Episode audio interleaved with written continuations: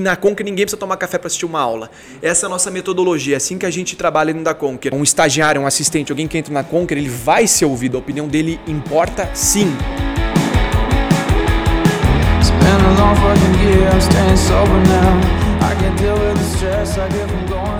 Fala galera, tá começando mais um podcast Papo Raiz e hoje o papo tá feroz. A mesa acabou de ficar pesada aqui, tem um pessoal mais famosinho aqui, então eu tô ficando meio intimidado aqui, Tiagão. Vou apresentar o nosso convidado aqui, sem mais delongas, senhor Endel Favarin. Hoje a gente vai falar um pouquinho da história da escola Conquer, que acho que no meio da pandemia, provavelmente até os alienígenas ouviram falar dela. Então, teve uns cursos aí que deram uma bombadinha básica, mas ela tem uma história incrível. E eu vou falar um pouquinho da bio do Endel, porque hoje a gente vai falar exatamente do case da escola Conquer. Como é que ela se tornou uma referência em educação no mercado que é tão tradicional e conseguiu aí fazer uma coisa disruptiva e realmente criar um legado já com tanto. tanto quatro anos já? Quatro anos? Quatro anos. Quatro, quatro anos de história já tem um legado aí formado no meio dessa loucura que a gente tá passando.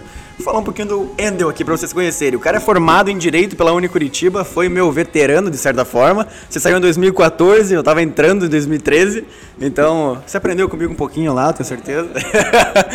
é, depois da Unicuritiba, ele trabalhou como trainee na Price e na sequência ele fez a loucura, né, de empreender. Fundou o aplicativo Almoça. Eu lembro do aplicativo, bem legalzinho, o design era bonitinho, que era o app para escolher o melhor lugar para almoçar, basicamente, né? E logo na sequência, ele vai contar um pouquinho dessa história, mas ele participou da expansão da Vind, que até hoje é famosa, um meio de pagamento aí super reconhecido, e toda a expansão offline, ele e o Sidney, o Sidney que é sócio na época, é, foram responsáveis pela expansão da, da Vind. É, ali em meados de junho, julho de 2016, fundou a Escola Conquer, que nasceu a partir da insatisfação do Wendell, do Sidney e do Joseph com suas formações e criaram uma escola de negócios com foco em otimizar a gestão de grandes empresas e também entregar aquelas soft skills tão faladas hoje em dia, mas também, acho que há quatro anos atrás, não era tão difundido assim. Então, os caras foram responsáveis também por esse movimento. É, tanto para empreendedores quanto para gestores de grandes empresas. Né?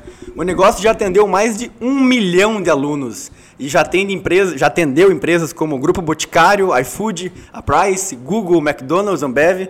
Só nós empresas não atendeu, acho que o resto já foi tudo. Le Farma. Só nego bobo. Só nego bobo. Entre outros. E em 2020 faturou míseros 35 milhões de Temers, ou Dilmas, de reais, então 35 milhões. E hoje possui 150 colaboradores e 300 professores.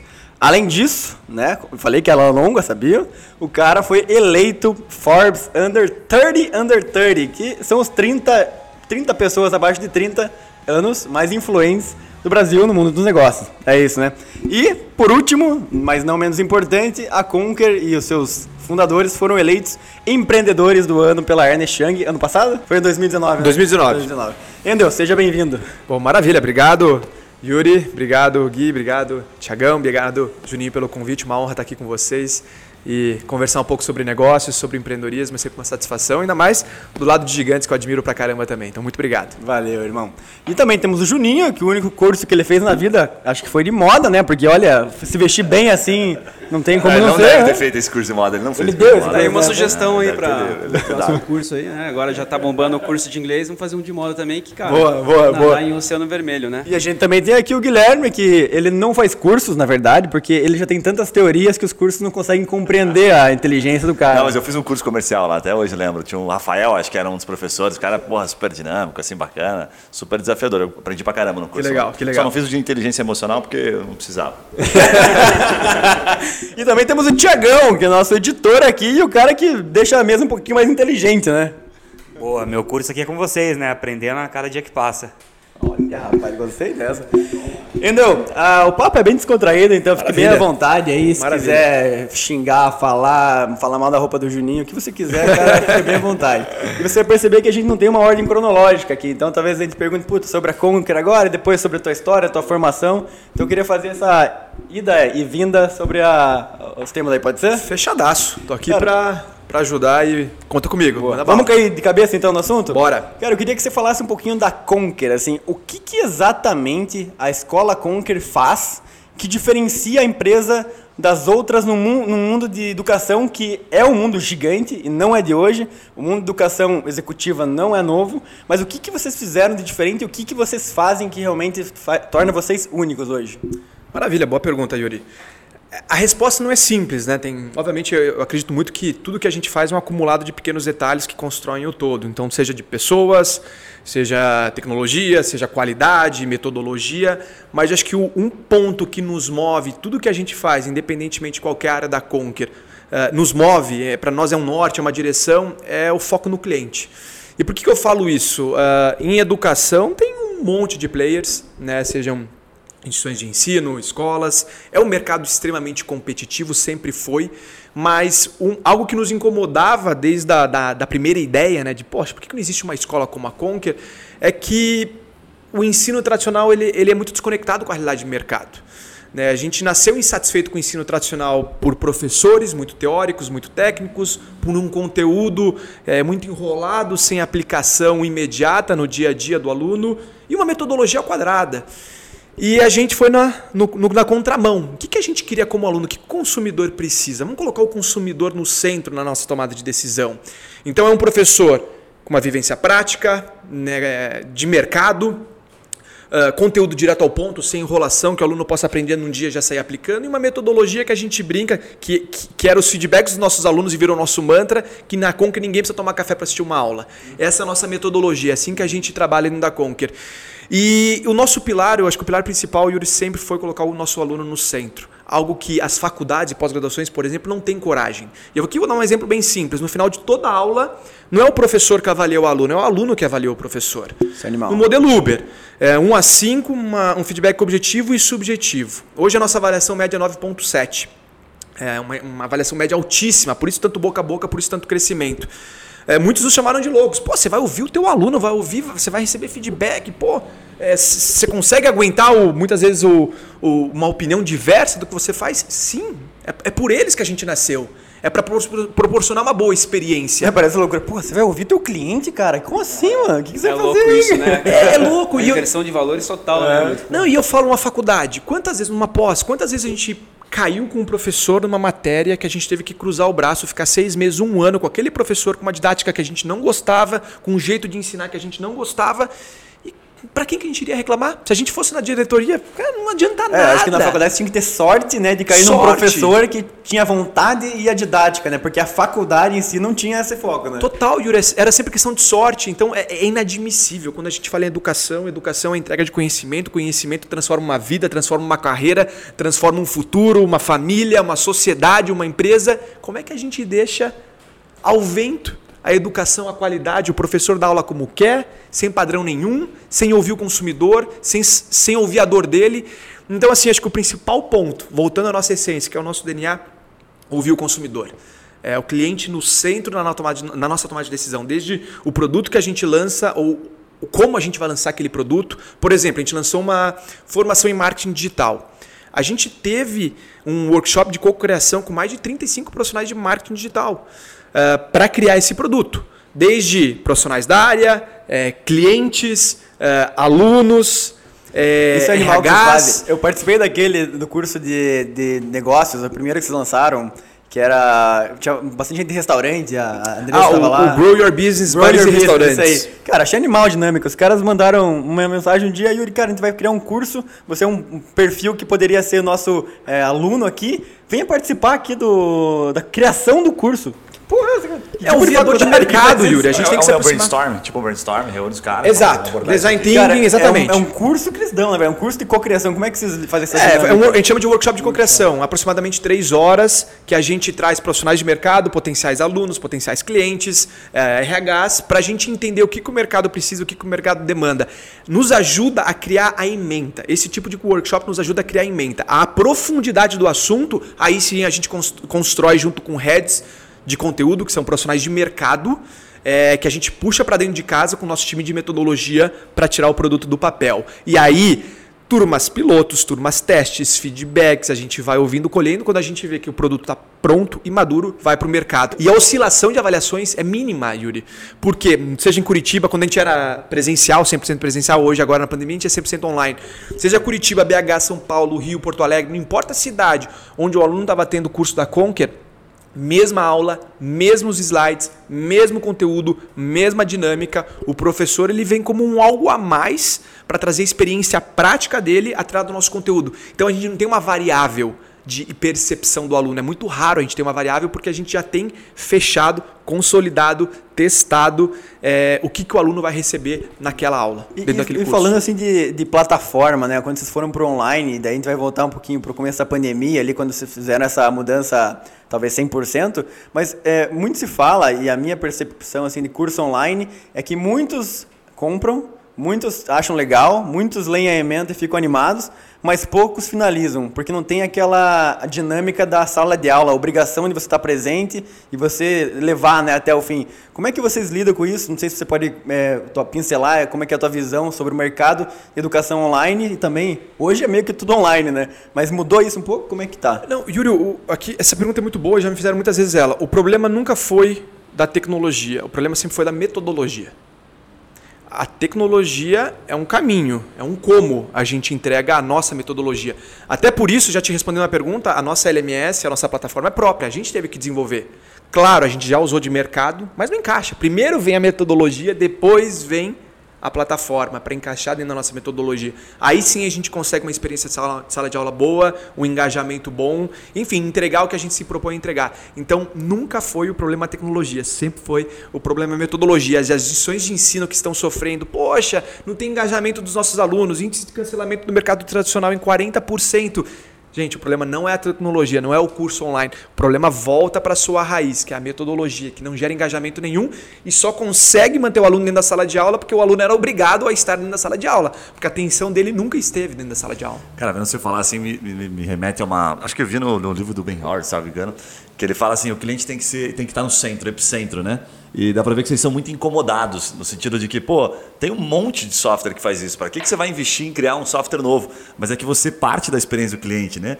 É, fazendo uma analogia simples, é como o cara começar, ele vai fazer um carrinho de cachorro quente, ele não começa pelo carrinho, ele começa pelo, pelo produto em si, né? Então, pelo pão, pela salsicha. Como é que esse cara vai conseguir pegar esse pão, essa salsicha, como é que vai ser a experiência? Depois ele vai formatando o carrinho. Tá vendo você falar, me remete muito a isso, assim. O epicentro é o cliente. Então, vou ter que refazer a plataforma porque não tem nenhuma que atenda a metodologia. Sensacional, mano. Porque você, você vai no caminho mais difícil. Vocês são loucos, né? Tipo, ah, puta, nós vamos desenvolver isso aqui. Mas pra quê? Não, justamente por isso, porque senão eu não vou conseguir entregar aquilo que eu quero. Exatamente. A gente é fanático por experiência do aluno, experiência do cliente. A gente sempre tem que melhorar. É isso que nos move em todas as áreas, independentemente das áreas, é a experiência do usuário. Não que a gente seja perfeito, longe disso, mas a gente trabalha intensamente com, com essa visão, com esse propósito, Cara, assim que a gente consegue ser mais assertivo. Até complementando o que você está falando, assim, eu como aluno, né, eu, tô, eu comprei os cursos online lá e, cara, eu sou Comprou mega indisciplinado, assim, para fazer curso, cara, principalmente online, assim, muita indisciplina minha. Mas eles ficam cercando a gente, cara. Eu fico lá tô no meu e-mail lá da empresa, recebo lá um e-mail da Nestlé Conquer. Hoje tem sua masterclass. Separe seu horário e tal. Cara, daí daqui a pouco, ah, depois eu leio esse e-mail. Não esqueça, já vamos começar. Cara, é, é, é impressionante. É, de engajamento. A gente tá, quer... beleza, eu vou fazer. Tá. tipo, a gente quer que o nosso aluno faça o curso é, mesmo. Tudo legal, que a gente é. faz é porque ele, a gente sabe que, o, mais uma vez, o conhecimento muda a vida, muda a carreira. É, é, um ouro que a gente tem que muitas vezes a gente deixa de lado. né? E, e pode transformar as nossas vidas. Aliás, o que a gente está fazendo aqui é produzir conhecimento. né? Conhecimento. Eu sou fanático e apaixonado por conhecimento. Você, então... comentou que na Conquer, dos 150 colaboradores que vocês têm hoje, 30 são de desenvolvimento, de, de programação. Por que isso? O que, que vocês tanto focam na tecnologia hoje? Tudo.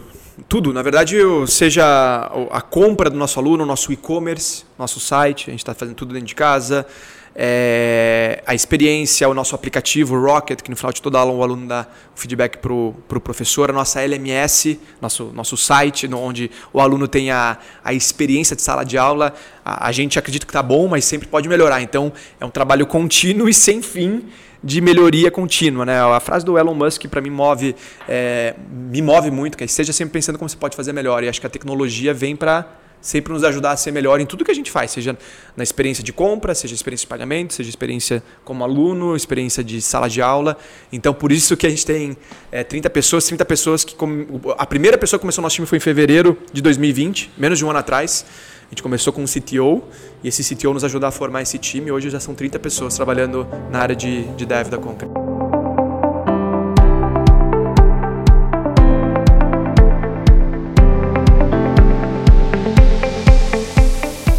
Deixa eu te fazer uma pergunta aqui que é, é uma coisa bem curiosa para mim, porque eu não, não sei de fato respondê-la assim, né? E aí acho que você vai conseguir entregar com muito mais propriedade. O que acontece é assim, vocês têm um nível de professores, acho que é até legal você citar, né? Cita uns três aí que eles têm lá. Cara, tem alguns. os caras são muito não, pesados. Os caras não brincam de professor. Um Por exemplo, Head do Brasil da Amazon, professor sócio da Stone, que é uma das maiores empresas de meio de pagamento do Brasil hoje, CFO do iFood. Dar alguns exemplos. Tipo assim, só para contextualizar. Aí eu fico pensando assim, né? Até porque na época, enfim, o Léo tava, tava indo dar aula, ele falou, pô, vamos lá, não sei o quê. Daí eu falei, cara, é... ele falou assim, mas eu não tô indo pelo valor, pelo preço, né? A gente conversou até um pouquinho aqui nos bastidores e tal. O que que leva? Porque eu sei que isso tá, tá relacionado à cultura. O cara vai lá porque ele gosta da Conquer. A pergunta é, é, a gente está tá muito em alta, né? Tá muito na moda falar em cultura, mas é difícil demais se aplicar isso na empresa. O que, que vocês fazem? Qual é a bandeira? O que, que assim que você consegue trazer como detalhe, talvez ou como indicador principal que todo dia se repete na Conquer, que faz com que esses caras venham querer dar aula, sabe? Tem alguma coisa que você fala, cara, desde o começo a gente falou isso aqui, bateu nessa tecla, além da experiência do cliente, tá? Talvez isso não seja o principal, mas no dia a dia, como ele falou assim, equipe, eu vou né? pagar três vezes mais do que você ganha hoje. Quanto você ganha? não, para professor, no começo a gente fazia um recrutamento ativo para trazer profissionais de mercado, para colocar no nosso processo seletivo para poderem dar aula. Hoje, felizmente, a gente tem fila de espera para participar do processo seletivo. Hoje vai, vai bem muito por indicação. E obviamente, o professor vem hoje pelo currículo mesmo de, poxa, sou professor da Conquer. Isso a gente fica super feliz com esse reconhecimento de mercado, né? Hoje a gente tem só uma área de treinamentos em company que, que é muito grande, né? A gente atende as principais empresas startups do Brasil e da América Latina. Então a gente tem um reconhecimento e portas abertas muito forte no mercado de trabalho das empresas e, consequentemente, valorizam seja o, o, candidato a entrar nessas empresas para trabalhar lá, seja um professor que carrega no currículo Conquer, é, enfim, ele tem portas abertas no mercado. Então, então, enfim, a marca foi crescendo e hoje a gente tem professores muito bons que querem dar aula na Conquer muito pelo propósito, né? Pela, por acreditarem. Já está orgânico, né? Já está orgânico, e por acreditarem na mesma coisa que a gente em termos do, do, do, do buraco, do gap da educação, das deficiências da educação e que a gente precisa fazer a nossa parte para mudar a educação. Uh, agora, como cultura como cultura, a gente trabalha desde day one, é, é cultura, é, dentro de casa a gente tem manual de cultura, a gente tem é, placas em toda a Conquer reforçando a nossa cultura, mas independentemente de placas, independente de manual, é o dia a dia, é o exemplo, é o walk the talk, né? A gente andar conforme a gente fala e a gente pesa muito nas lideranças, porque cultura se constrói através das lideranças, não tem, não tem outra opção. Né, quando a gente fala que tem problema de cultura, a gente fala que é como, como lavar uma escadaria, né? tem que ser lavada de cima para baixo. Não adianta olhar a ponta, tem que, a, a ponta eu digo a, a, entrada ali, tem que, tem que olhar a parte de cima sempre. E a gente sempre é muito rigoroso, Gui, em dá um exemplo, esse manual de cultura, por exemplo, já é algo que eu nunca tinha ouvido falar. Não assim, desta forma, né? Mas sim, enfim, sim, sim. vai ter um manual de cultura. O que, que consta lá, assim, por exemplo, que é uma coisa que você fala, cara, isso aqui é bem comum ter lá. E a pessoa lê quando chega. Eu estou tentando entender um pouquinho, assim, para compartilhar para quem está ouvindo, é porque é difícil criar cultura na empresa. Então, como é que você faz isso de maneira bastante simples? Como se você estivesse explicando para um empresário que está começando o negócio dele. Faz um manual e replica aquilo, repete toda semana, sabe, dá o exemplo, que eu sei que também ajuda bastante. Vou, vou dar alguns exemplos. É quem entra, né? Um, eu posso até depois abrir o, o manual de cultura, mas quem está no nosso time já tem 100% da nossa confiança. Não precisa trabalhar pela confiança. A gente confia 100%. Consequentemente, você vai ter autonomia para trazer os teus pontos, seja um estagiário a um C-level, você tem autonomia, responsabilidade e abertura para trazer os teus pontos para a mesa. A tua opinião importa. Uh, esse é um ponto que a gente traz e a gente preza muito. Isso é Outro, é cultura. É cultura. E claro, a gente tem que ver isso na prática. Um estagiário, um assistente, alguém que entra na Conquer, ele vai ser ouvido. A opinião dele importa sim. Não importa o teu grau hierárquico, isso a gente demonstra, não adianta só colocar no papel, a gente demonstra no nosso dia a dia que todo mundo tem que estar dentro do mesmo barco. Outras coisas, uh, tudo que a gente fala, a gente preza muito nos nossos líderes trazerem os porquês para o time, colocar todo mundo dentro do mesmo barco, o time saber aonde é que o barco está situado, para onde ele está indo, para que todo mundo reme na mesma consistência e na mesma direção.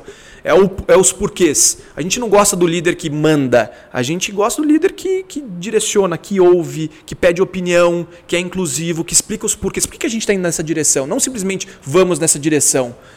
E, e, assim a gente consegue colocar todo mundo dentro do mesmo barco. E volta para a inclusão, aí volta para ouvir opinião, aí volta para a gente valorizar a diversidade de experiências e opiniões do nosso time. Uh, e é isso, eu acho que são um pouco dos exemplos. Feedbacks imediatos enquanto for quente, direto com a pessoa. Não tem essa de ficar levando para a área de RH. Cara, teve um problema, chama a pessoa no canto, já resolve. Para que ficar carregando, como às vezes, muitas vezes no mundo corporativo a gente carrega é, um sentimento, carrega, poxa, a pessoa não me deu bom dia, não vou falar com ela, então a pessoa não gosta mais de mim. Cara, vamos, vamos, vamos pautar nossa cultura em transparência e verdade, Sim. que a gente aprende muito mais rápido, a gente evolui muito mais rápido. Uh, encarar o erro como aprendizado, não tem problema errar aqui, tem problema errar duas vezes na mesma coisa. Aí não faz sentido. Aí é parece, parece simples o que você está falando, mas é, não é mais do mesmo. Tipo, porque você fala uma não. coisinha e puta, isso, isso, não tem lá na empresa. Tem, é que assim, isso aqui também não. Isso aí é, só acontece, é muito natural para quem está na liderança, né? Porque isso, a cultura ela não se desenvolve com palestra nem com treinamento, ela se desenvolve com o dia a dia, com aquelas conversas de corredor, com, aquele, com o jeito que você olha pro cara quando o cara faz uma cagada. Você pode até falar, não, é isso aí, cara, continua tentando. Mas você olha pro cara com errado, isso é cultura. Yuri, é isso. São, são as pequenas atitudes do dia a dia. E, e, é tão legal quando a cultura é forte que qualquer pessoa, seja um se leva ou um assistente, um estagiário, não importa, não importa a área, todo mundo identifica, opa, isso daqui tá um ponto fora da curva, não tá legal, sabe? Então é, é, é muito legal que a cultura é tão forte que ela repulsa naturalmente quem entra e não se encaixa com a nossa cultura. Apesar do processo seletivo ser muito forte, apesar de a gente ser muito rigoroso, mas acontece. Muito é, legal, muito legal. Assim, você vê quando ele fala, assim, é uma coisa que ele nem pensa, né? Tipo, é uma coisa que está dentro da cultura. Quando o cara. Não, peraí, eu tenho que ler aqui como é que tá, quais são os, o manual da cultura da minha empresa. É uma coisa que, que sai nem fácil, percebe, né? Nem percebe. E que... quando você estava falando ali com relação aos professores, cara, eu acho que são três, são três pilares hoje que eu vejo que da nova economia e a nova geração é conhecimento, experiência de vida e network, né? Então você imagina, porque a maioria dos professores nunca deu aula antes lá, né? A, a grande 90%, maioria, né? É. Ótimo ponto, é. No, é, Juninho. 90% deles nunca deram aula antes. Então, 90%. Então você imagina um cara, mercado, cara, são professores, cara puta né? profissional lá, porra, performando pra caramba e o cara assim, porra, já deu aula alguma vez? Imagina a experiência de vida você dar aula. Então, pro cara, só isso já é legal. Né? networking, cara, quem que dá aula Acho lá? que já passou pela cabeça de muita gente, né? Que conquista alguma coisa, puta, eu quero ensinar, eu preciso retribuir, né? Sim, você imagina, pô, o cara, quem que dá aula lá? Dá, cara, diretor de marketing da Red Bull, não sei. Porra, network fudido, né? E conhecimento, que sempre quando a gente ensina, a gente aprende, né? Então, cara, total, são uns pilares. Total. Fala galera, Guilherme por aqui, Momento Raiz. Rapidamente quero compartilhar a história da Trimind. Se liga nesses caras, olha, a maior empresa de marketing jurídico do Brasil. Os caras são especialistas em posicionar escritórios na primeira página do Google. São mais de 100 milhões de pesquisas no Google por mês. Pensa o seguinte: você está lá com uma dúvida jurídica ou você está procurando um advogado e não encontrou algum por indicação, onde é que você vai?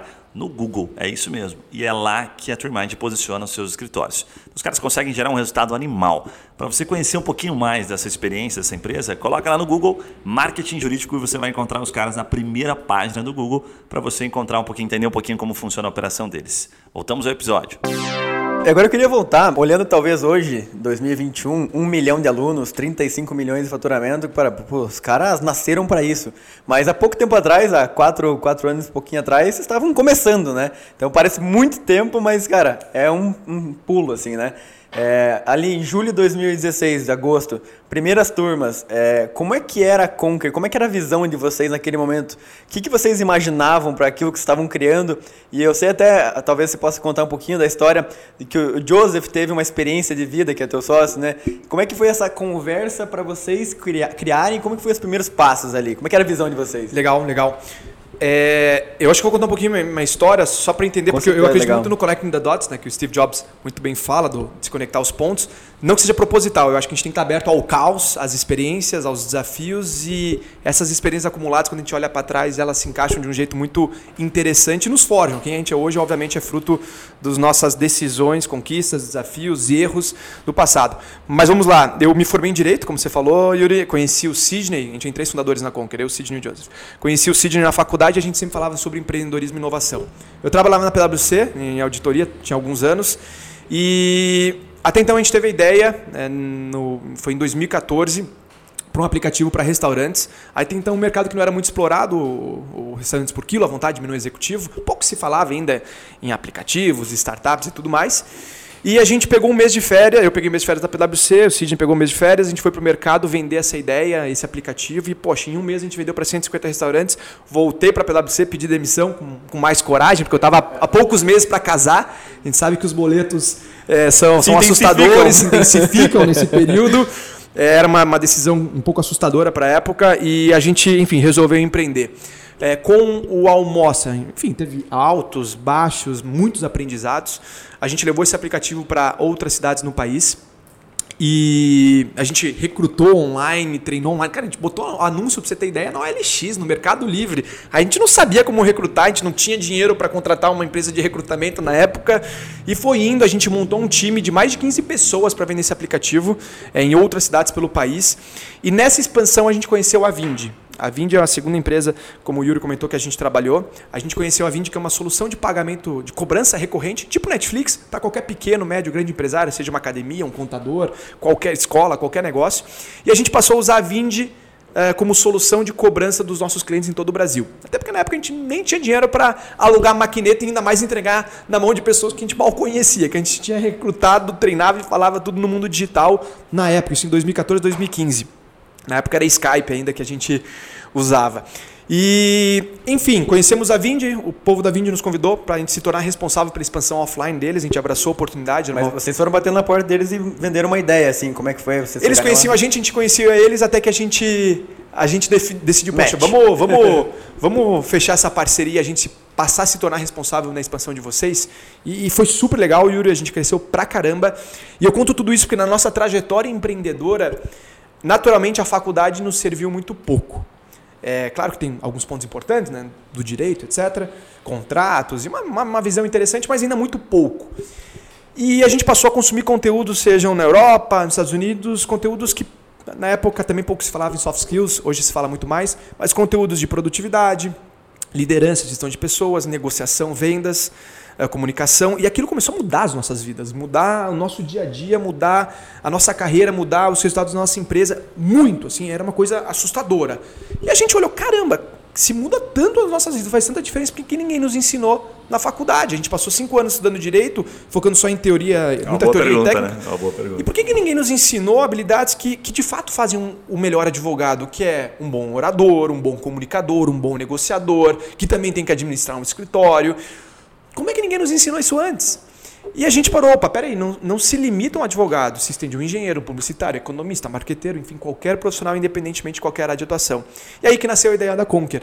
É, numa, bem nesse período, o Joseph, que é o nosso terceiro sócio, ele era expatriado do grupo Boticário na época, ele tinha aberto a operação do zero lá na, na, Colômbia, e ele estava no Brasil e foi tomar um café com o Sidney, o Sidney falou da nossa ideia, e ele se apaixonou também, porque o Sidney fez uma pergunta provocadora, né? Pô, de tudo que você já conquistou e já fez na vida, quanto você remete às faculdades ou às posses que você fez? Ele falou, poxa, nada, é tudo que eu acabei aprendendo na, na, na, vida, na experiência prática. E ele se encantou pela ideia, e é assim que a gente começou a Conquer. Mais ou menos assim, claro, resumindo bastante, mas não foi fácil.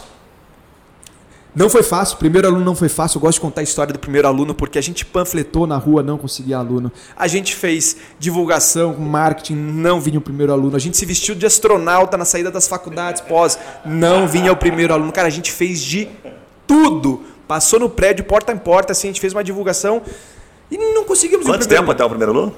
Isso foi uh, junho, eh, foi lá por volta de maio, junho. Maio e junho. Dois meses, então? Assim, Dois, três meses. A gente já tinha começado o marketing anteriormente, uns três meses. E Caraca, a gente não conseguia nosso primeiro aluno. Eu acho que a gente já tinha desistido. Não, e tem gente. E, e tem o Guilherme já tinha tido outras oito ideias. E tem gente que lança curso em um mês quer vender curso, assim, de 30 mil a mentoria, né, cara?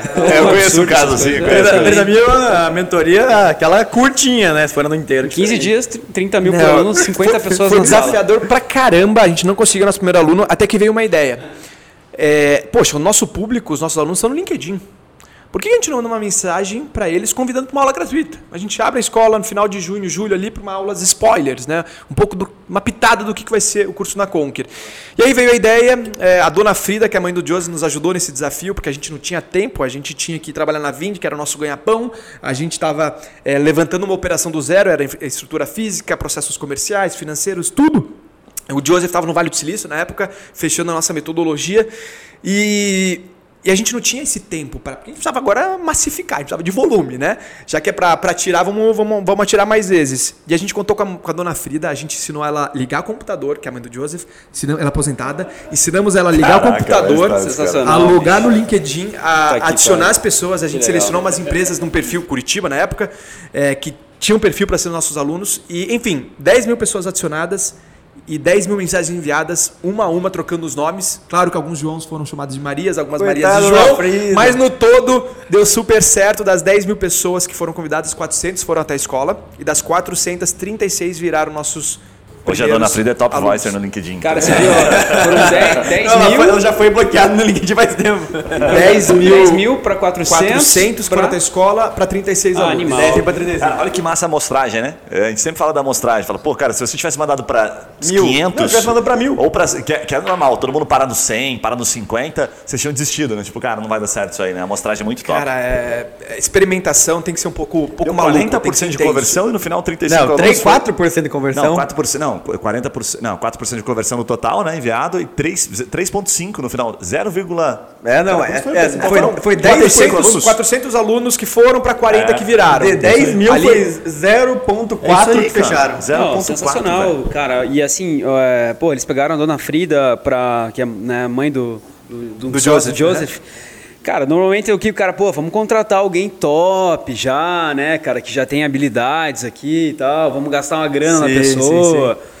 Então, cara, é muito Não, bacana e, isso. E assim, o início foi, foi difícil. Era a reforma, a nossa, a nossa sala, a primeira sala comercial era, era do meu pai, a sala, e ele fez 50% de desconto pra gente. Aquela na 7 ali, mesmo? Lá na 7, 7 de setembro dele, onde começou né, a primeira escola. A 7 de setembro, a unidade de Curitiba, ela mostra muito o crescimento da Conquer, porque a gente tem seis salas, uma do lado da outra, seis salas comerciais.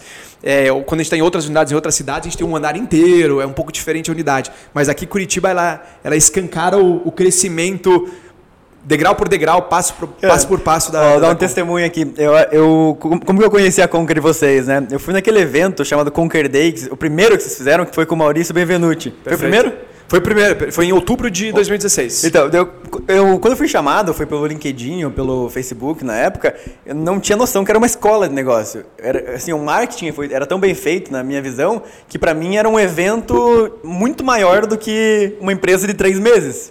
Eu acho que esse é um dos grandes pontos. Vocês sempre venderam a Conquer muito maior até ela se tornar grande. Total. Né? Excelência, qualidade de gente grande, por menor que você seja, né? Sim, e daí eu, eu, lembro que fui no evento e tal, e lá eu entendi, cara, isso aqui é uma escola que tá fazendo um evento de negócio, tá, puta, que tesão. E eu me inscrevi no curso de vocês. Que legal. Né? Tanto que eu, que eu lembro que eu abri meu o primeiro loop em novembro de 2016 e eu tava, eu era aluno da Conquer. Tanto que vocês foram lá na, na, ah, na mesma inauguração. Verdade. Vocês sim, três sim, foram sim. lá na mesma inauguração. Você não, foi, você não fez parte da primeira turma, Yuri, agora eu lembrei. Você fez parte da segunda ou terceira? Segunda, é porque eu fui no Conquer Day e Isso, depois entrei. Perfeito. Cara, que legal. O, animal. professor deve ter reclamado dele toda hora de e tal. Nessa linha, cara, porque eu acho que tem, um, tem, uma, tem algum gapzinho aí muito top para você compartilhar. Deve ter tido algum ponto de virada, assim, sabe? Porque você compartilhou o número animal. Pô, foram 10 mil, viraram 35. Mas não me parece que isso talvez seja é, rentável, né? A replicação daquilo. Como é que foi o, o próximo desenrolar? Tem algum ponto da virada que você fala assim, depois que a gente começou a fazer isso aqui, Aí o bicho começou realmente a pegar com força. Cara, vou ser bem sincero, Gui.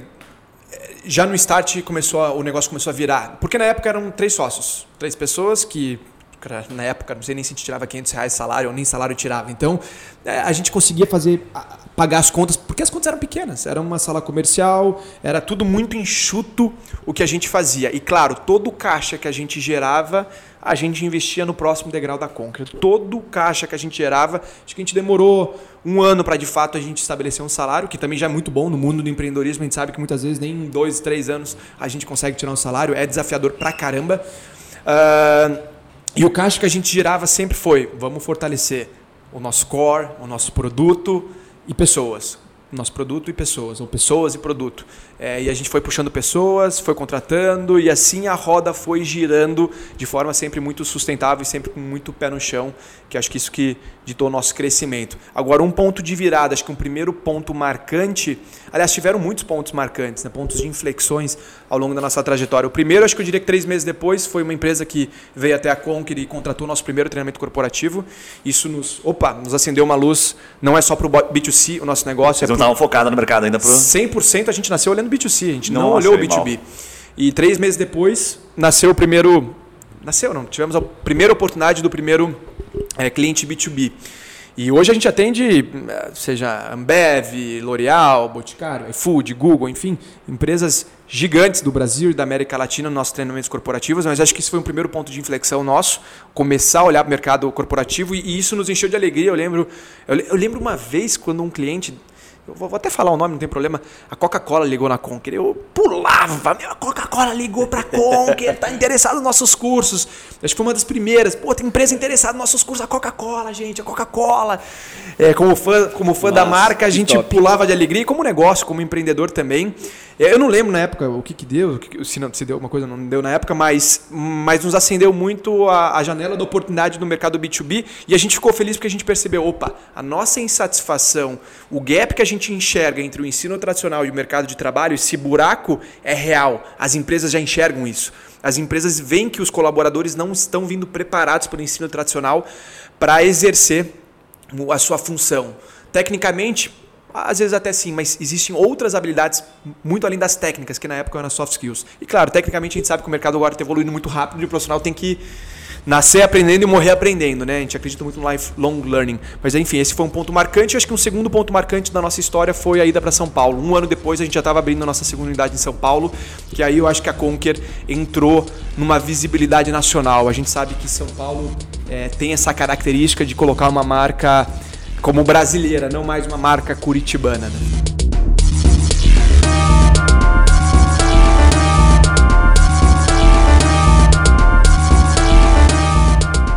Queria te perguntar um negócio. Ah, vocês tiveram em 2019 alguns prêmios interessantes, né? Empreendedor do ano pela Ernest Young, que eu diria que é o Oscar do empreendedorismo brasileiro, assim, né? E também a Forbes 30 Under 30, acho que muito na tua pessoa, mas pelo trabalho da Conquer, obviamente. Total. Por, por que é, esses prêmios, assim? Eu queria entender, assim, o que, que vocês fizeram de, talvez, é, além do, de uma, ser uma empresa bem sucedida, que foi reconhecida a ponto de ganhar um prêmio dessa, dessa magnitude? Yuri, mais uma vez, são muitas coisas: pessoas, qualidade, metodologia, marca, é, é, é, muita coisa, mas acho que. Ela não quer compartilhar a receita, entendeu? Não, mas. Não, mas, mas falar o que, que é ali então. Eu, eu digo, existe uma receita muito simples. É, eu, vai abrir falo, caixa preta. Acorda cedo, dorme tarde, vai trabalhar, tira a bola do Vou perguntar mais três vezes e vai abrir a caixa preta. mas é, eu vou voltar para um ponto, um pilar que é, é de verdade, para mim é um feijão com arroz que a maioria não faz. É, e as pessoas desmerecem o feijão com arroz. É foco no cliente. Eu acho que é, é, a paixão pelo foco no cliente que possibilita uma excelente experiência, que possibilita o aluno sair diferente como ele entrou, que possibilita uma revolução dentro de uma empresa. E eu acho que esse boca a boca que gerou o nosso crescimento, Yuri, a gente ter crescido tão rápido em tão pouco tempo em termos de estrutura física, unidades, colaboradores, faturamento, é, percepção de mercado e que nos levou é, naturalmente a esses reconhecimentos. Cara, eu acho que aí está um insight de um ótimo curso aí para vocês. Foco no cliente e cultura Conquer. Para as empresas que querem não, direcionar. E, e, e a gente tem. A gente, não é fácil. Não, é, não fácil, é fácil, não é fácil, não. A gente, a gente ah, tem. Curso B2B, né? Cultura, Conquer e foco no cliente. E a gente tem, Juninho, a gente tem a, a nossa especialização em inovação e transformação digital. É, isso que eu falo é, é cultura de inovação. Muitas vezes a gente olha cultura de inovação, ah, poxa, é sobre tecnologia. Não, cultura de inovação é sempre e sempre começa em pessoas. Os processos, os produtos, as metodologias são consequências de uma visão. A tecnologia vem depois, né? Muita gente coloca antes a tecnologia. A tecnologia é meio. É, com certeza. Ela, é mas meio. ela vem depois de pessoas, ela vem depois Exato. de vários pontos Total. muito E na, nessa especialização a gente fala muito, muito, muito. A gente treina muito sobre essa cultura de inovação, cliente no centro, metodologias para colocar o cliente no centro. E, e, e a, essa especialização, aqui uma, uma, curiosidade, ela nasceu da nossa consultoria de inovação e transformação digital. A gente abriu caixa preta nesse curso, é, que é o Conquer Labs. Conquer Labs ele é especializado em levar inovação e transformação digital para dentro das empresas. Hoje a gente atende Rede Globo, Cinemark, é, Ambev, enfim, gigantes, levando inovação e transformação digital. E a gente decidiu, poxa, essas ferramentas que a gente está ajudando as empresas, por que não abrir para o B2C? Foi um caminho inverso em inovação e transformação digital, porque a gente sabe que, mais uma vez, é algo essencial, fundamental que toda empresa deveria fazer para se manter competitiva e melhorando sempre. Eu acho que tem, tem muita gente que tá, provavelmente está ouvindo a gente e não conhece, talvez os números e aquele, aquele momento também que eu vou chamar de momento da virada, que foi no meio da pandemia vocês terem lançado o curso né, de inteligência emocional. Conta um pouquinho dessa história, dos números para a galera ter um contexto, porque isso aí fez um. Cara, muita gente, assim, pra você ter uma noção, assim, eu costumo dizer que para você é, avaliar o quanto aquilo foi longe, dá para você analisar pelo indicador do grupo do WhatsApp. Tipo, a minha família é de Natal, entendeu? Chegou a aparecer. Que legal. Entendeu? Então, tipo assim, é, cara, assim, nada a ver os grupos, nada entendeu? Ver, e grupos de outras cidades. Então eu falei, cara, foi muito Não, longe foi. dessa vez. Tipo, o que eles fizeram, cara, foi anormal, assim, foi sabe? Normal. Foi, então conta um pouquinho disso, porque eu acho que tem um valor aí muito massa. Bem legal, Gui. É bom, até 2020 a gente vinha crescendo e numa escala bem interessante no mundo presencial. Uh, veio a pandemia, a gente tinha alguns projetos engavetados do mundo online, a gente já estava testando, produzindo, mas nunca lançamos para o mercado. A gente não estava confiante para lançar para o mercado esse produto. E veio a pandemia, naturalmente todo mundo foi obrigado a virar chave do mundo digital.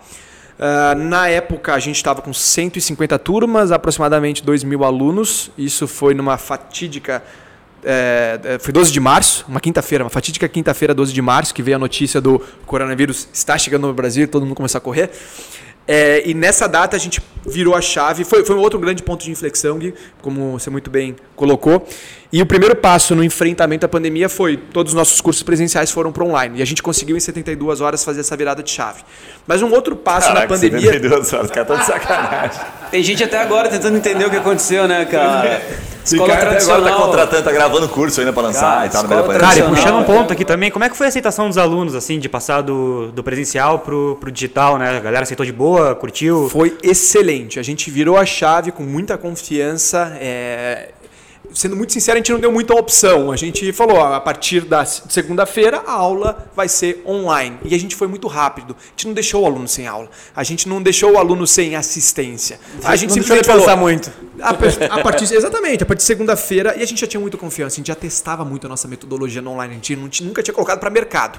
Mas assim, segunda-feira, a avaliação média, eu lembro muito desses números. A avaliação média foi 9,2. Na terça-feira, com as turmas de terça, foi 9,4. Na turma de quarta-feira, a gente voltou à avaliação de 9,7. Então a gente rapidamente foi testando, experimentando, foi, foi um aquário as primeiras turmas da segunda-feira que foram do presencial para online. A gente, opa, vamos lá, nossa metodologia agora no online. O que, que aonde a gente aperta mais o parafuso, onde a gente não aperta. foi incrível, os feedbacks dos alunos, caramba, ao vivo, imaginava, ao, ao, vivo, ao vivo. Gravado ao a gente vivo. não imaginava que, que a experiência ia ser tão boa. E essa foi o primeiro passo para manter os alunos, manter receita, né, para não evitar cancelamento. O mercado de educação chegou a ter cancelamentos de, de, grandes grupos educacionais de 40%, 50%, 60%. Caramba. Foi um índice de evasão altíssimo. A gente teve menos de 1,5%. Uh, e o segundo passo foi lançar cursos gravados, que era o projeto que estava engavetado, que a gente treinava muito no online, nunca tinha levado para o mercado, e a gente levou com 10 cursos gravados para manter receita. Né? O nosso negócio precisava continuar. E aí veio que um dos cursos, que já, já chegando na tua pergunta, um dos cursos estava sendo mais buscado, que era o de inteligência emocional. Afinal de contas, a gente está vivendo um momento muito difícil, cara. Estresse psicológico, medo, insegurança de todo mundo aqui. A gente que é empresário, estava todo mundo é, morrendo de medo né, da, do, que, do que ia ser. Uh, os RHs, os colaboradores, se iam ou não manter os seus empregos. Até teve uma pesquisa da Deloitte em Wuhan, que é o epicentro da, da pandemia. Ela fez uma pesquisa com RHs em Wuhan e eles descobriram que o maior, 46% dos RHs disseram, afirmaram que a maior preocupação deles como empresas era o, a saúde emocional de seus colaboradores. E a gente vendo tudo isso e vivendo é, aquele início da pandemia, aquele medo, aquela insegurança, vendo amigos né, tendo seus negócios fechando as portas, pessoas correndo o risco de perder emprego, a gente pensou, poxa, por que a gente não libera esse curso que é o inteligência emocional que está sendo mais buscado e mais vendido, mas é o que mais pode fazer a diferença, o melhor remédio no meio de tanta dor e tanto sofrimento, pode ser o curso que mais pode fazer a diferença na vida das pessoas. E infelizmente muitas pessoas não sabem, não têm noção da existência desse conteúdo. Né? É, em tempos normais, 58% da performance profissional está atrelado à inteligência emocional, em tempos normais. Imagina no meio do caos da pandemia 90%, 95%. Enfim, um conteúdo incrível que as empresas já contratavam muito, pessoas físicas também, mas não se, compa não se comparava às empresas que sabiam, os RHs que sabiam da importância desse assunto. Enfim, resolvemos lançar ele de forma gratuita, é, nos chamaram de loucos, muitos falaram, cara, vocês estão fazendo errado, no momento como crise, vocês não podem é, dar de forma gratuita um dos principais produtos de vocês, e é o core de vocês, vocês vivem na venda de produtos, porque muitos lançaram cursos gratuitos. Mas a gente, o nosso ganha-pão é vender curso. E a gente lançou e foi uma coisa assustadora. É, a gente ficou muito feliz porque a nossa bandeira é impactar e fazer a diferença na vida das pessoas através do conteúdo, através do conhecimento, né? fazer as pessoas sonharem, fazer as pessoas atingirem seus objetivos, seus sonhos. E a gente sentiu que naquele momento era nossa responsabilidade mais do que nunca fazer a diferença na vida das pessoas. E a gente imaginou, poxa, acho que 30 mil pessoas vão, vão, vão se inscrever nesse curso gratuito é, de inteligência emocional da Conquer. E foi uma loucura. Em duas semanas a gente passou de meio milhão de alunos em mais de 80 países. É, foi uma. Isso é algum tipo de recorde, será? Porque não é um número normal, né? Tanto aluno Olha, em tão pouco tempo assim. Yuri, sendo bem sincero, talvez, cara. Talvez no mundo tenha sido um recorde. Claro, a gente compara no MIT, Harvard, que a gente sabe que também lançaram cursos gratuitos, não sei. No Brasil, eu tenho muita confiança que sim. A gente até saiu da pandemia como uma das 100 marcas mais lembradas pelos brasileiros em tempos de Covid. É a única marca de educação que entrou nessa lista. Não entrou MIT, não entrou Harvard, não entrou nenhuma brasileira. É a marca mais jovem a ter entrado nessa lista, três anos e meio na, na ocasião, e duas posições atrás da Apple. E claro, quando a gente pensa, poxa, quanto que uma Conquer investiu e quanto que uma Apple investiu para estar nessa lista? É, investimento em marketing, eu digo, hum, não tem como se comparar. Mas eles então, não, têm, não têm astronauta, né? Eles não é. têm essa... Fala galera, pausa rápida, Guilherme por aqui para aquele momento raiz. Cara, se liga nisso, Loop Food, uma referência aqui em Curitiba em alimentação saudável. Pensa no Starbucks, tem aqueles cafés, animais, um monte de coisa bacana. Agora tem algumas coisas ali que, puxa, infelizmente, se você comer, você vai ficar com peso na consciência, né? O Loop Food ele tem aqueles cafés tops, mas ele tem alimentação saudável. Então, os alimentos do Loop Food eles aguçam o paladar. Os sanduíches do Loop Food são incríveis e você come sem gerar aquele peso na consciência. Não é bacana? Bom, se liga nisso, os caras lançaram uma novidade para eventos, é principalmente para empresas aqui de Curitiba. Então não tem aquela coxinha, aquele risoles, evento com comida gostosa, com comida saudável é com Loop Food. Já sabe. Joga lá no Google Loop Food que você vai encontrar os caras ou no iFood. Voltamos ao episódio. Eu acho que isso tem muito mérito com relação à, à metodologia que você comentou lá no início, porque é, cara, eu a gente é bombardeado, né, de cursos assim. Todo dia tem uma porrada de curso gratuito, e-mail pra caramba com relação a isso, mas talvez é, a maneira de que vocês ensinam, que vocês passam a informação é, é uma maneira diferenciada.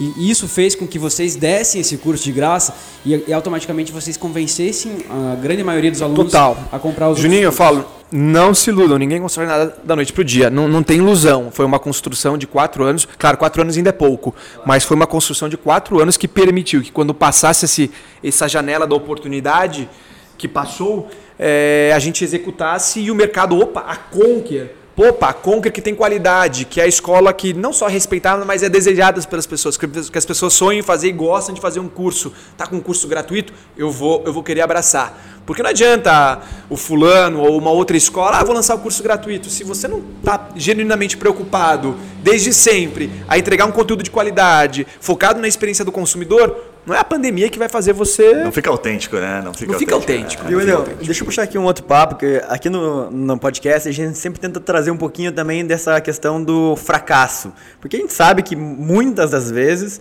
é, eu diria que quase 100% das vezes, o sucesso ele é um acúmulo de vários fracassos que foram viraram aprendizados e que te levou a um resultado maior.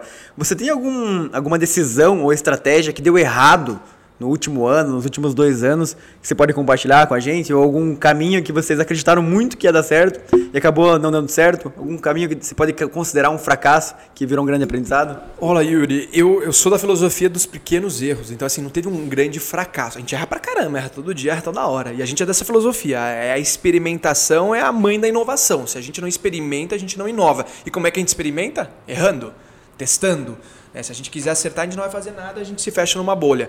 Então, assim, o erro faz parte do meu dia a dia, da, como empresa, como pessoas, é, faz parte da nossa cultura a experimentação. Consequentemente, o erro e, consequentemente, encarar o erro como aprendizado. Eu, não, não sei se teve um grande erro mas a gente sempre foi do, do, dos pequenos testes, das pequenas experimentações, entendeu, Yuri? Talvez um erro, acho que tem a ver com, com o início que a gente estava falando e sobre produto.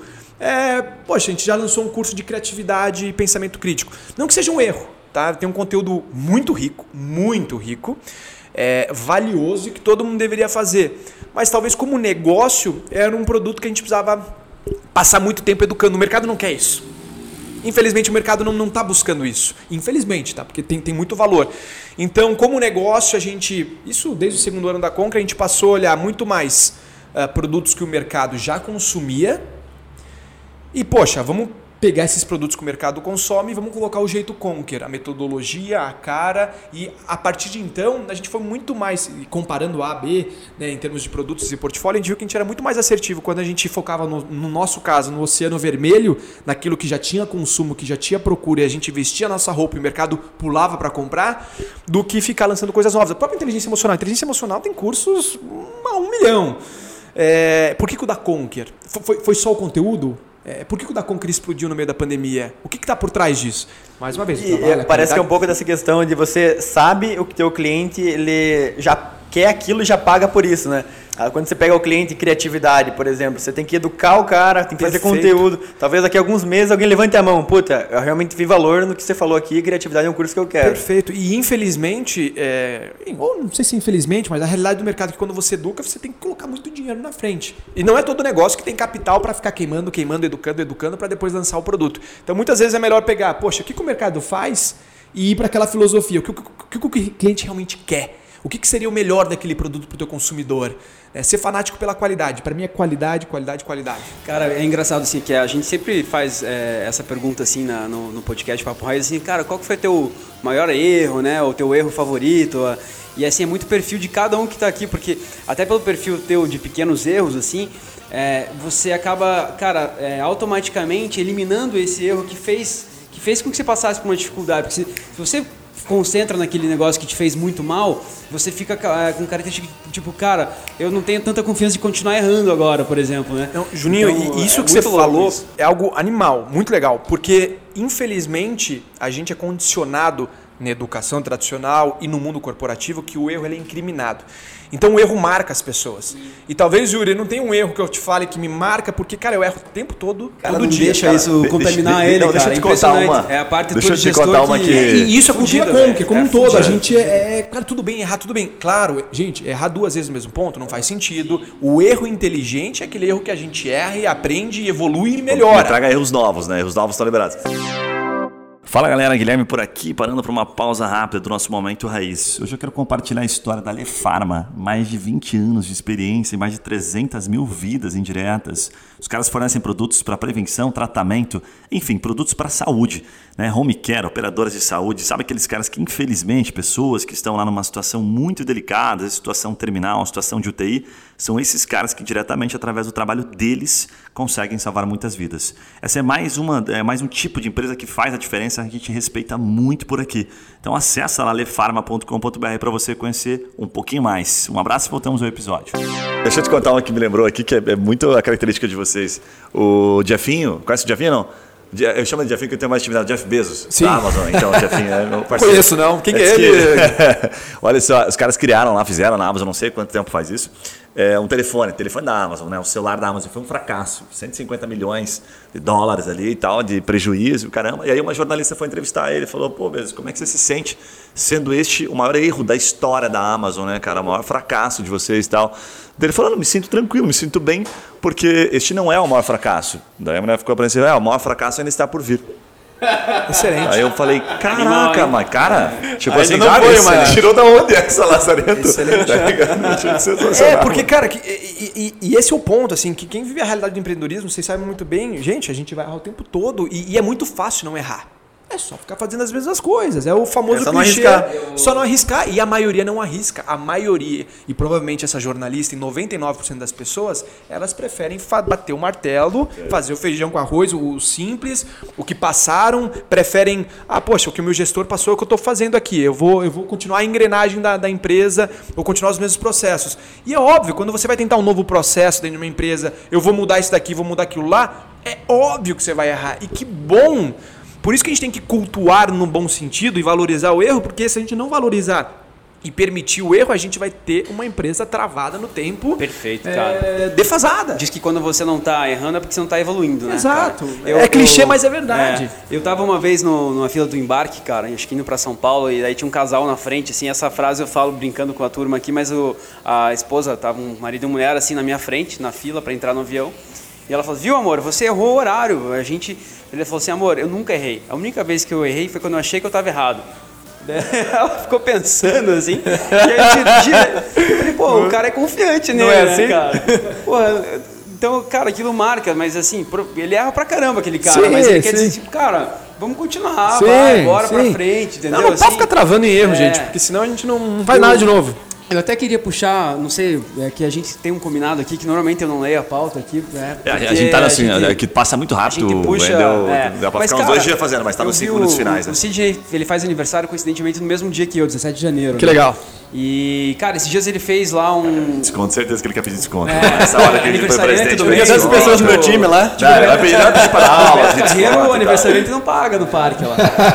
É, cara, eu vi que ele fez uma surpresa pra mãe dele esses dias aí e tal, e ele entregou um carro pra ela, e ele falou também no, no vídeo lá que ele devolveu o cheque que ela deu pra ele no investimento aí e tal. Então, assim, um pouco da trajetória de vocês. Porque, cara, quando você começa a empresa, normalmente você não tem grana, a não ser que alguém banque vocês. Então, Total, pô, total. você, cara, vamos comer hoje não. Puta, vamos segurar a onda, vamos Total. fazer um Pô, a miojo dona aqui em Frida casa. ficou lá no LinkedIn com aquela função e ainda deu dinheiro, é isso mesmo? Não, a dona Frida é mãe do Joe. Ah, vou a outra, Sim, não. quem- Sidney. Quem já Os falou é da, da os dona Ruth os agora. caras botaram as mães pra trabalhar. Cara, é. desse início de vocês, assim, porra, pai tem confiança, tá. zero novos pra caramba, pô, sai de uma multinacional, de uma empresa, pra tocar um negócio que é um sonho, é foda, né? Olha, vocês, exploraram as veinhas, né, mano? Uma ficou no LinkedIn, a outra deu dinheiro, a outra. Seis anos depois, corrigido, Não, é, devolveu, os, os pais foram essenciais nos no, no nossos negócios, né, no, no empurrão inicial e, obviamente, ali, se precisasse de ajuda, eles ajudaram. O Sidney, na época, não tinha é, recursos, a mãe dele emprestou o que tinha e o que não tinha para o Sidney empreender. É, eu tinha levantado um, um, um pouco de capital, é, como eu trabalhei no, no mercado corporativo, tinha levantado um pouco de capital, mas também estava direcionando muito para o meu casamento e para o casamento, por isso que do meu lado veio esse medo né, do, do- dos recursos. E naturalmente, Juninho, a gente é, passa por dificuldades. Claro, tem dificuldades e dificuldades, mas, é, pô, casei, eu não, eu não podia sair para jantar ou ir no restaurante que eu quisesse. É, muitas vezes o meu salário inicialmente eram as permutas em restaurantes que não estavam nem dispostos a pagar 79,90 reais por mês para consumir nosso produto, mas se fizesse uma permuta em comida para a gente já era bom, porque a gente não ganhava VR como empreendedor, então só o fato de ganhar é, 80 reais, 100 reais por mês em comida num restaurante X, pra gente já, já valia a pena. E a gente ficar, tava- puta, só ia jantar no mesmo restaurante. Porra, de novo lá, amor? É, tipo. Olha, Gui, é. eu, vou, eu, vou, eu vou te falar uma coisa, cara. Tinha restaurantes que a gente tinha vergonha de entrar. De verdade. O garçom não sabia. Porque Ih, o dono cara não paga nada, o dono- cara dá o dono já o entrava, do lado, ele não já paga, entrava tá pra gente com, com aquele olhar. E, mas enfim, pra gente era, era o que a gente tinha, era a questão também de, de sobrevivência, a gente. Mas, mas foi bom, eu acho que isso sempre foi uma gasolina pra gente de querer mais, de batalhar pelos nossos objetivos, nossos sonhos e, e a gente poder devolver pros nossos pais, o Sidney agora com essa, com essa ação, muito do que ele recebeu da mãe dele foi num, num Animal, momento que a gente animal, não é. tinha nada. A atitude dele é animal, É, animal. muito legal. Entendeu? legal eu queria puxar uma última pergunta aqui antes da gente passar para um bate-bola final aqui, que é uma pergunta que eu acho que é um. Puta, vocês podem dar um, grandes dicas aí. Sobre a sociedade, né? Eu queria que você comentasse um pouquinho sobre quais essas características que você julga essenciais. é, ou principalmente aquilo que para vocês mais funcionou em questão de sociedade, tipo, complementariedade, dinâmicas. Como é que vocês fazem para ter uma sociedade bem sucedida até hoje e conseguir, desde o começo, ter ela é, funcionando? Né? Porque eu sei que no começo cada um já tinha uma função definida. Como é que você faz para gerir bem a sociedade? E a gente vai se ajeitando, a gente foi se encaixando com o tempo. Primeiro a mesma visão, né? Senão é, é incompatível. O nível de suor tem que ser o mesmo. Eu acho que isso é inegociável e isso tem que ser igual para todos. Todo mundo tem que suar a camisa da mesma forma. Eu joguei bola por muito tempo, quase fui jogador de futebol, inclusive. Não, não vou entrar nessa história, mas eu lembro que uma coisa que era inegociável dentro de campo era o quanto a pessoa suava a camisa. A gente podia errar, dar o passe errado, perder a bola, acontecia. Mas o, o, o quanto a pessoa sova a camisa, isso era inegociável. Eu, por isso que eu sou tão fã dos times argentinos, porque eu vejo ali a paixão e a entrega em prol de um resultado, em prol de um objetivo. Cara, se eu, se eu fosse considerar o suor, tava ferrado. O Yuri vai pra academia e fica uma hora lá e não sou. Até não, só que ele não pega peso, né, cara? Não adianta, né? O cara vai pra academia fica lá só. Quem, quem tá vendo no vídeo vai se assustar aí. com- Mas- puta, puta indicador essa Mas esse é um, é um ponto inegociável. Mas ah, agora, o resto pode ser diferente, Yuri. O Joseph tem uma cabeça, eu tenho outra, o Sidney tem outra. E isso é bom. Eu acho que essa diversidade ela se complementa. É, o, jo, o Sidney um perfil mais criativo, o Joseph um perfil mais de, de números e execução. Eu acabo balançando para os dois lados, enfim, acabo conectando com os dois lados. E a gente se complementa. Eu acho que isso é bom pra caramba. Mas, ainda assim, acho que eu acredito em sociedades que os perfis é, são iguais, acredito em sociedades que os perfis são diferentes, mas uma coisa que mais uma vez é negociável também, o terceiro ponto que é inegociável é a cultura, é o combinado, as regras do jogo. E a cultura funciona muito bem não é, ah, criamos a cultura para os nossos líderes, para o nosso time, para outra turma, para outra área, para quem entrar. Não, a cultura a gente criou para nós. Era o nosso combinado. Né? O que a gente respirava e o jeito que a gente trabalhava entre nós mesmos é, que, que, a gente foi estendendo à medida que entrou o primeiro colaborador, o segundo colaborador. Mas na prática vocês realmente paravam para falar sobre isso desde o começo? Quero dizer assim, isso é uma conversa ou foi acontecendo? Era algo natural nas nossas conversas, o que, que a gente esperava, os nossos combinados, as nossas regras do jogo, porque como, você, como a gente falou aqui, o Joseph veio de um outro background, eu vim de outro e o Sid de outro. Se a gente não tiver uma, uma, uma regra do jogo, um, princípios, é, cara, é inviável qualquer, qualquer relacionamento. Então a gente teve que combinar esses princípios sim, a gente só formalizou esses princípios quando entrou o primeiro funcionário. Aí a gente sentou, eu lembro quando eu estava montando esse manual, colocando, é, tirando do, das nossas conversas, da nossa cabeça, aquilo que a gente acreditava que, a gente, que devia ser as nossas atitudes, os nossos comportamentos. Muito bom.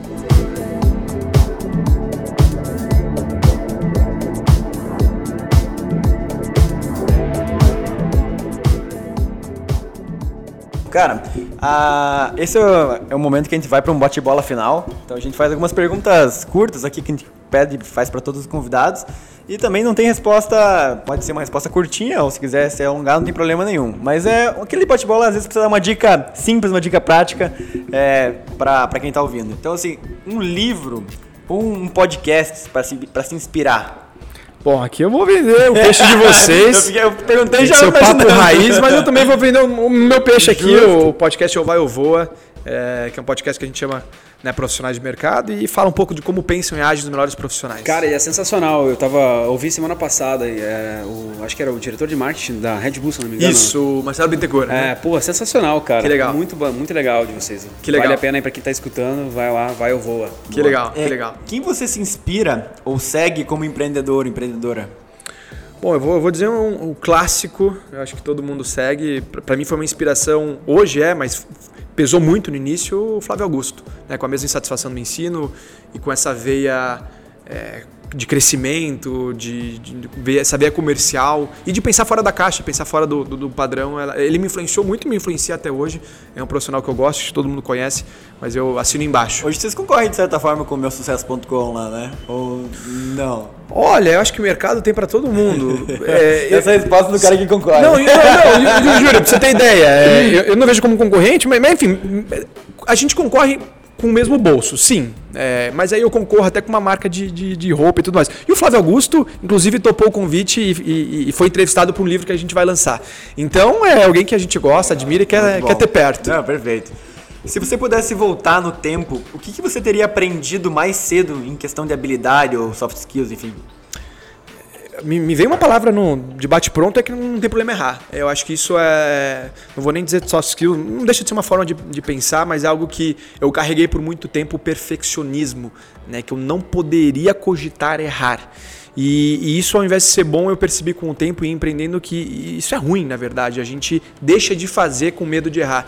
Então, eu acho que essa filosofia, claro, a qualidade e a busca pela excelência continua igual, mas o perfeccionismo talvez nem exista. Né? A gente tem que substituir a perfeição por progresso né, é o passo, e um passo atrás do outro vai nos levar mais próximos da perfeição. Eu acho que essa filosofia de vida profissional, de empreendedor que eu não tinha antigamente, que eu tenho hoje, que eu acho que é essencial.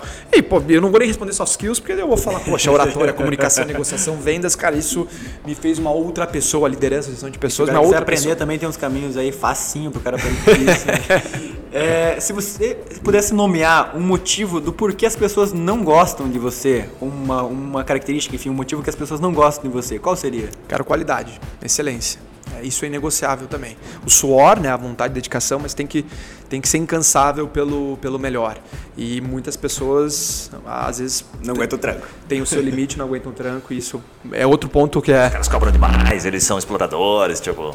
Não, exploradores eu vou dizer. É porque... falando, pô, aqueles caras são loucos, chegam lá às 6 horas da manhã, sai meia-noite, é... querem que todo mundo trabalhe demais. Exploradores, esse ponto a gente nunca teve, mas é porque a gente, a gente tá dentro do mesmo barco. A gente, a gente preza pelo walk the talk, a gente passou por tudo e a gente preza e a gente é apaixonado pelo nosso cliente, pelo consumidor e a gente sabe que se a gente, o dia que a gente abrir mão de qualidade, a gente vai ser mais um no mercado. Muito bom. E a última aqui, se você pudesse colocar um outdoor para o mundo inteiro ver, que não pode, não pode ser propaganda, tá? um aprendizado, ou uma frase, ou um princípio que você segue, qual seria?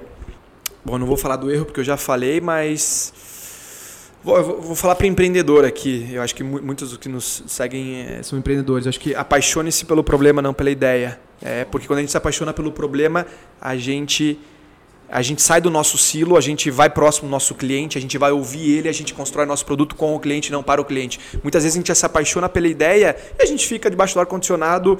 É, empolgados com a ideia, mas que não resolve um problema. Então, a partir do momento que a gente põe como filosofia, cara, eu preciso focar no problema, eu preciso focar no problema e não na ideia que eu posso estar perigosamente apaixonado, o dia que eu me apaixonar pelo problema, o problema automaticamente vai me obrigar a me aproximar do cliente e obrigatoriamente vai me obrigar a construir um produto ou serviço com o cliente e não para o cliente. Então, se fosse, acho que seria essa frase que eu levaria para o outdoor.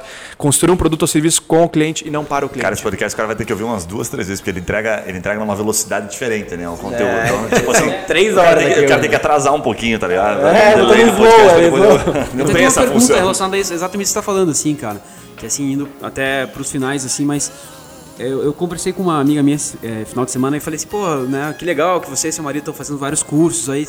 E ela falou assim, pô, muito legal, mas a gente tem um problema grande com isso aí. A gente evoluiu muito, nosso intelecto, emocional, tudo, e a gente não consegue mais conviver com a nossa família.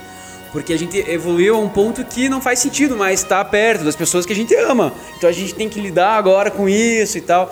E, cara, pela evolução que você teve nos últimos anos aí, que você está tendo, né? Porque você está tendo contato com os, cara, com os melhores líderes e, e, pessoas que fazem diferença no mercado.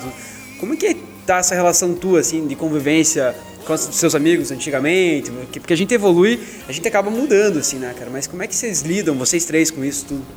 Cara, curioso, essa pergunta eu nunca recebi na minha vida. É, é presidente, mas... né? Que é diferenciado. É, que é presidente uma, uma pergunta diferenciada e muito real. Cara, vou te falar, sabe por quê? É que vocês estudaram junto e você não lembra dele. não, mas, primário, eu nem fiz o único Isso foi no primário, tá ligado, irmão? Que legal. Não, mas, cara, uma excelente pergunta, mas... Mas eu, eu acho que é... Cara, eu vi ontem ainda um vídeo, né? Porra, é, o cara dando de dedo, assim, num vídeo bem provocador. Eu nunca tive visto essa pessoa, não sei quem é essa pessoa, mas falando, cara, quem são teus amigos e eh, me diga quem são teus amigos e eu vou te dizer por que, que você tá onde você tá ou para onde você vai, né? Mas, mas acho que é isso. É, claro, a gente não pode sair abrindo mão de amigos também. É, aliás, talvez sim. A gente tem que saber filtrar. E eu acho que tem amigos, eu, eu falo, é, até para minha esposa, eu tenho amigos que, cara, eu, eu não vou esperar conversar com esse meu amigo sobre negócios, sobre política ou sobre produtividade, sobre liderança. Esse meu amigo eu sei exatamente o que eu tenho que conversar. É, porque se eu começar com outro assunto, cara, não, não faz sentido, é um gap, é um mundo que ele não consegue enxergar, é um mundo que ele não vive. Então, cara, esse meu amigo vai ser um amigo do, do futebol, do para falar é, besteira, ou para então, mas sim, a gente tem que cuidar. Eu acho que é um, é um ponto bem importante. A gente é extremamente influ, influente de quem está ao nosso redor e extremamente influenciáveis. Isso pode ser muito perigoso e pode ser muito bom também. É, e muitas vezes a gente não consegue filtrar. Então, acho que sim, a gente tem que estar tá com o radar ligado, cuidar com as nossas amizades e, naturalmente, ao longo dos últimos anos, é, pela dedicação, pelo esforço e para construir os nossos objetivos, naturalmente a gente acaba se distanciando, infelizmente, de amigos e, e, também a gente tem que ter o esforço de se aproximar de gente que a gente admira, que a gente gosta, que nos faz bem e que entende a nossa realidade também. Perfeito. Mas são poucos. São poucos. O Yuri sempre fala, é, para finalizar, o, o, que o empreendedor né, é um cara solitário. Total, né, total. O cara que é uma tá profissão solitária. É uma profissão solitária, assim, né? E acho que vai muito de encontro por um período. Né? Até você chegar num nível que, que aí depois você tem que começar a ver outros valores. Total. Mas eu valorizo muito, e aqui é um ponto muito importante. Cara, é, vamos ouvir, vamos escutar, vamos conversar, porque todo, todo mundo tem algo a acrescentar, um ponto de vista para trazer. As pessoas não precisam ser iguais que a gente, claro, mas a gente precisa procurar, e principalmente pensando no lado profissional, trazer gente que. Ser seletivo não é ser fechado, né? Diferente. Total, total, perfeito. Boa. Perfeito. Edel, queria agradecer novamente aí, em nome do Papo Raiz, tua presença. Cara, você é um puta exemplo pra gente curitibano, amigo, cara, se inspira muita gente. Obrigado pela tua presença. Quiser deixar uma mensagem final aí, como o pessoal te encontra. Pô, gente, obrigado. Obrigado pelo convite. Uma honra estar aqui com vocês. Vocês sabem que eu admiro pra caramba vocês também como empreendedores, o que vocês estão fazendo aqui. As reuniões de empreendedorismo, eu digo que poucas têm no nível que tem a, a, que vocês puxam, a que vocês tocam de verdade. É uma reunião que faz bem participar, é bom, é alto nível. E está devendo, hein? Está devendo participação. Estou devendo participação, faz tempo que eu não vou. É, e aqui é muito pela pandemia e tive filho, né? Porque não, não é por tempo a gente sempre prioriza e a gente, a gente arranja. Uh, e a mensagem final eu diria, poxa, sigam a gente nas redes sociais, arroba Escola Conquer, seja Instagram, seja LinkedIn, Facebook. E também deixo aqui minhas redes sociais, Instagram e LinkedIn, que eu sou um pouco mais atuante, arroba ainda o Favarinho. E daqui a pouco o livro tá no ar aí, galera. Livro tá no ar, a gente tá fechando ainda a data de lançamento, é, ou é primeiro semestre. Já tem nome, já tem nome? Não? Ou vai ou voa. Ah, vai, vai, eu vou. Vai, eu vou. O subtítulo a gente ainda está definindo. Talvez é como pensam em áreas dos melhores profissionais. Enfim, a gente ainda está definindo. Cara, eu tava saindo do Televendas, da, da eu tenho uma, uma distribuidora é, na área hospitalar. Né? E a, uma da Televendas falou pro Bruno, lá que é outro ou vai ou vou, Bruno. Eu falei, porra. Ah, que legal. Cara, assim, legal. cara Não, isso pegou. Como é que você sabe o título do é, meu amigo lá? Eles estão fazendo dele. curso online. Que lá. legal. É um slogan que, é, que a gente colocou numa, enfim, numa aula, pegou e virou um mantra. Teve aluno que tatuou já. Ou vai, vou. É só uma atualização do Cargo Sai da Moita, né, cara? Vocês só atualizaram o Cargo Sai da Moita, sabe, né? O Cargo Sai da Moita libera moita. Ah, tá, tá, tá. O Cargo libera moita, assim, tipo, sabe? É isso mesmo. É uma atualização, né? É uma atualização. Outro nível. O nível corporativo desse aí. Valeu, galera. Até o próximo episódio. Valeu! Valeu, gente. Muito obrigado. Obrigado.